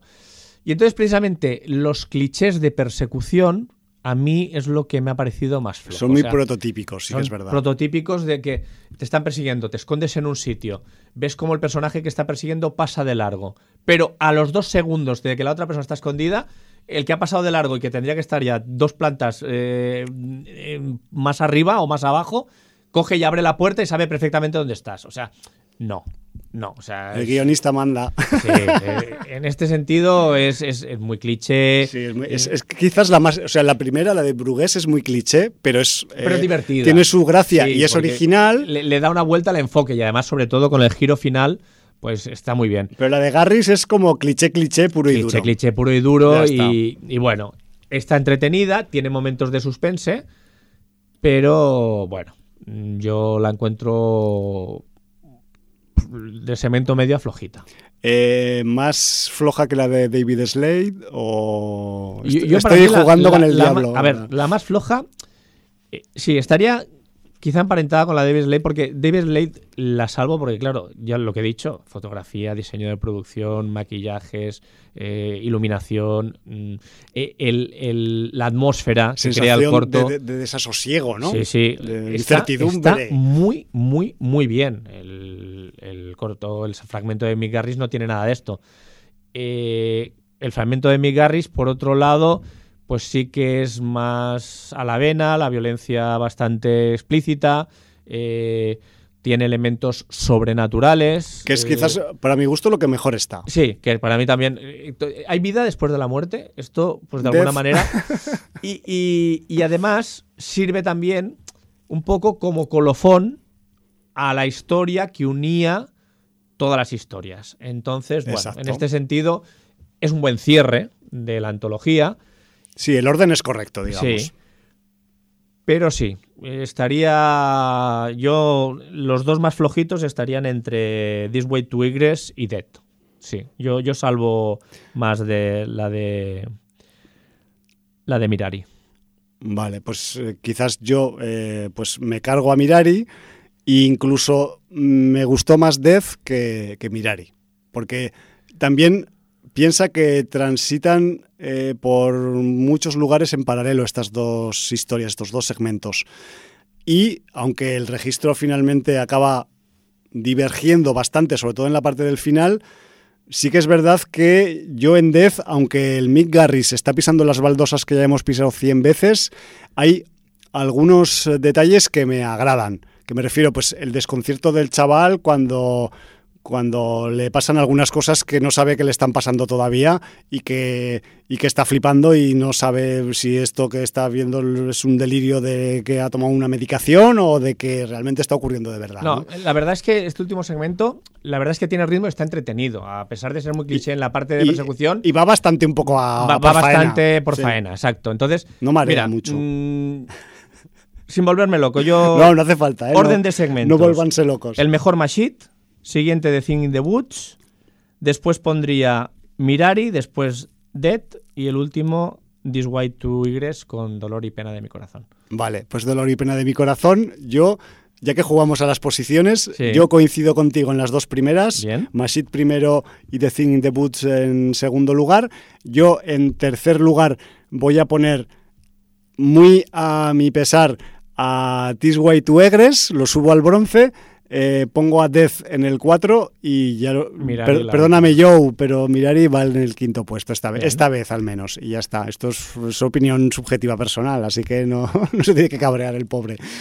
Así que bueno, eh, una en global, una antología muy entretenida Sí. eh, que en algunos momentos pues te hace girar hacia sitios inverosímiles que no esperabas, otras veces te, te pone los ojos en órbita por la explicitud de lo que está ocurriendo en pantalla, otras te deja un poco ni frío ni calor y en algunos momentos dices, hostia, estoy viendo una peli de ciencia ficción de rollo pues del de- como Tenet pero en blanco y negro no sé Sí, no, porque algo. además, mm, como bien has dicho, lo que podría parecer una antología de terror pura y dura es una antología de terror, pero no solo en un corto, en unos cuantos cortos se juega con la ciencia ficción. sí Como mínimo en dos. En dos. Sí, sí, sí, lo tenemos bastante clarinete. Así que me refiero que las influencias, aparte del entronque del terror, pues es variopinta. Y sobre todo quiero vuestras opiniones para agradecernos o no que no os hayamos dicho quién es el proyeccionista y que os lo encontréis de sorpresa. Claro, porque además, eh, si no sabes muy bien de qué va esto y si no miras las fichas de reparto, No, evidentemente, si te metes en la sinopsis, Pues de- es- en la sinopsis, no, en el reparto de cualquier web ya mm, el, el primer o segundo nombre, o sea, con Sí. Richard Chamberlain el otro nombre que sale encabezando el reparto es este, entonces claro, ya te quedas sin sorpresa. Yo, yo no lo sabía, ¿eh? y me llevé la sorpresa. yo estuve a punto de decírtelo el otro día, fuera Ah, de micro, mira. pero dije, me lo voy a callar para que lo Pues descubra. te lo agradezco. Claro, estas cosas a veces igual. Eh, a mí me pasó también en el cuando la vi la primera vez en, Tampoco lo sabía. en Festivalers, tampoco lo sabía. Y claro, dices, hostia, hombre, no me extraña que aparezca por aquí, pero bien, bienvenido a la fiesta, ¿no? Yo que sé, Sí, que además le pone su, su punto, pues el proyeccionista histriónico y, y un poco también, pues de, de mala baba y mala leche, más que nada, pues porque esos cinco extraños que son protagonistas de los cinco segmentos han ido a parar al cine Rialto por alguna razón. O sea, me refiero que no han, no han entrado por casualidad. Eso puede parecer al principio, El- pero El cine los ha llamado de alguna manera. sí, digamos que el cine les, les guarda pues una lección que aprender o algo por el estilo. En, en forma de segmento de película, ¿no? Y es un poco pues la, la gracia que tiene cada historia por separado con el entronque, digamos, del proyeccionista, que también lo hace Mick Garris, el Mick Garris, Mick Garris y, y que también, pues, eh, yo creo que hilvana bastante bien. Me refiero que tampoco hay que ser aquí un, un Stanley Kubrick para hacer un hilvane entre las historias, pero bueno, pues queda luce y ya está. Yo que sé, que es, que es la funcionalidad que tiene. Nos hemos comido el tiempo. Nos hemos comido el tiempo, además eh, hay que salir como cohetes por, por aquí porque se nos echa la hora encima y no da tiempo para más, nos tenemos que marchar. Yo tengo más música de Moonfall eh, preparada para despedir el programa y de hecho pues nos vamos a despedir con el Moonfall End Theme de la banda sonora de la película que como el resto de mm, material del soundtrack, pues está firmado, repito, por el Thomas Wander y por el Harald Closer, que por los apellidos y las Ks y las Vs dobles que tienen, creo que son compatriotas o cercanos compatriotas del señor Emmerich, que como todas sabéis es alemán, por mucho que haga blockbusters eh, yanquilantes y canadilantes, que sepáis que es un hombre de la vieja Europa, ¿no? Y que se fue a hacer las Américas y triunfó más que la gaseosa con esa gaseosa oscura que tienen los yankees, pues eso, más que esa, ¿no? Que no le voy a hacer la publicidad por antena. No creo que le haga falta a estas alturas. No. Se quedó con Papá Noel. Para nada, se quedó con, con todo lo que ha querido. Así que bueno, pues con el último tema que suena en la película, o al menos a priori suena el, el último en la película Moonfall de Roland Emmerich, nos marchamos esta semana por donde hemos venido, Jordi. No Pues sin nada. antes, Despedirnos como de costumbre. Valar Morgulis. Motherfuckers de la luna cayendo o del cine Rialto, que yo quiero ir a ver pelis a ese cine.